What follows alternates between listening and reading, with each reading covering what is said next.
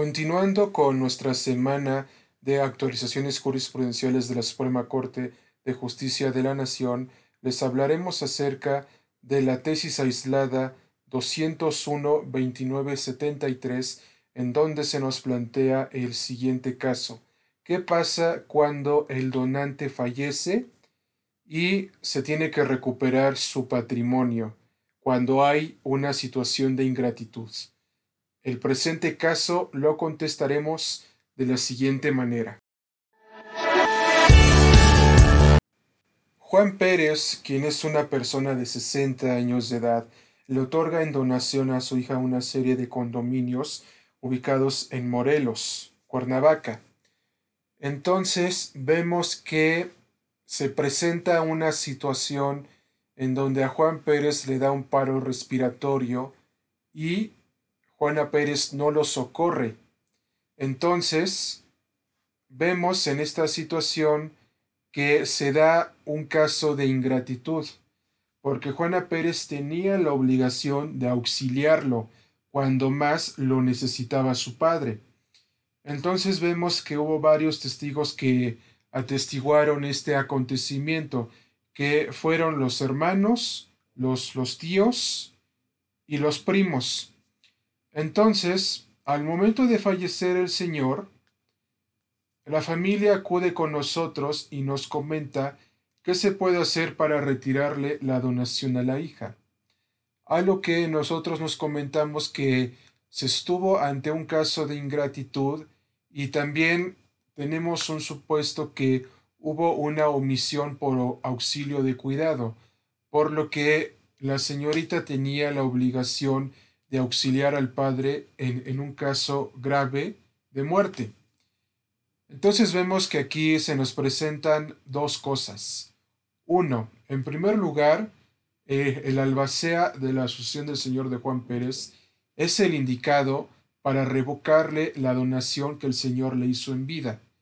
Y en segundo lugar, se debe de promover una denuncia penal por la, por la conducta por la conducta típica que la hija cometió en contra del Señor de no auxiliarlo en un caso de emergencia. Entonces, vemos que la Suprema Corte de Justicia de la Nación nos indica que en estos casos en donde se presenta la ingratitud, el donante tiene las facultades necesarias para revocarle la donación al donatario.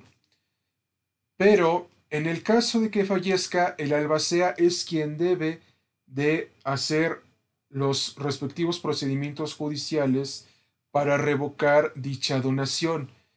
Y ustedes se preguntarán por qué, porque el albacea es el principal representante de la sucesión en todos los procedimientos judiciales, civiles, mercantiles y administrativos. Y esos casos de ingratitud se han presentado muchas veces en familias, porque, porque sencillamente la donación, la principal función que tiene es donar en un sentido gratuito una cosa fungible o no fungible. En este caso, como ya habíamos comentado, son los condominios de Cuernavaca, Morelos. Y bajo esta tesitura, quiero que tengan en cuenta que nuestro máximo Tribunal de Justicia Constitucional ve precisamente que esta figura de la ingratitud tiene muchas tiene muchos matices morales en el sentido de que si nosotros no cumplimos una cuestión que se nos ordena o que debimos de, de haber prevenido, sencillamente ya estamos cometiendo una ingratitud en contra de las personas que nos habían dado en donación dichos bienes inmuebles, porque aquí nos está indicando que debemos de ser solidarios entre nuestros semejantes, lo cual en México nunca pasa y jamás pasará.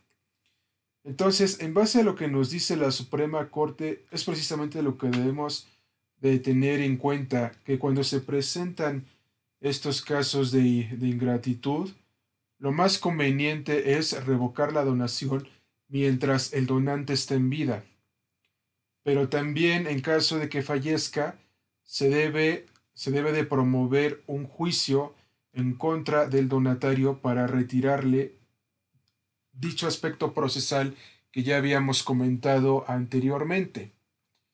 Y, y sencillamente ustedes verán que, que sencillamente el albacea es quien vela por los intereses del decuyus. Y esto es lo que nos simplifica muy bien nuestro máximo tribunal constitucional en el caso práctico que ya habíamos mencionado anteriormente. Y recuerden que ustedes forman parte de nuestra comunidad jurídica. Escríbanos al siguiente correo electrónico, el mundo del derecho y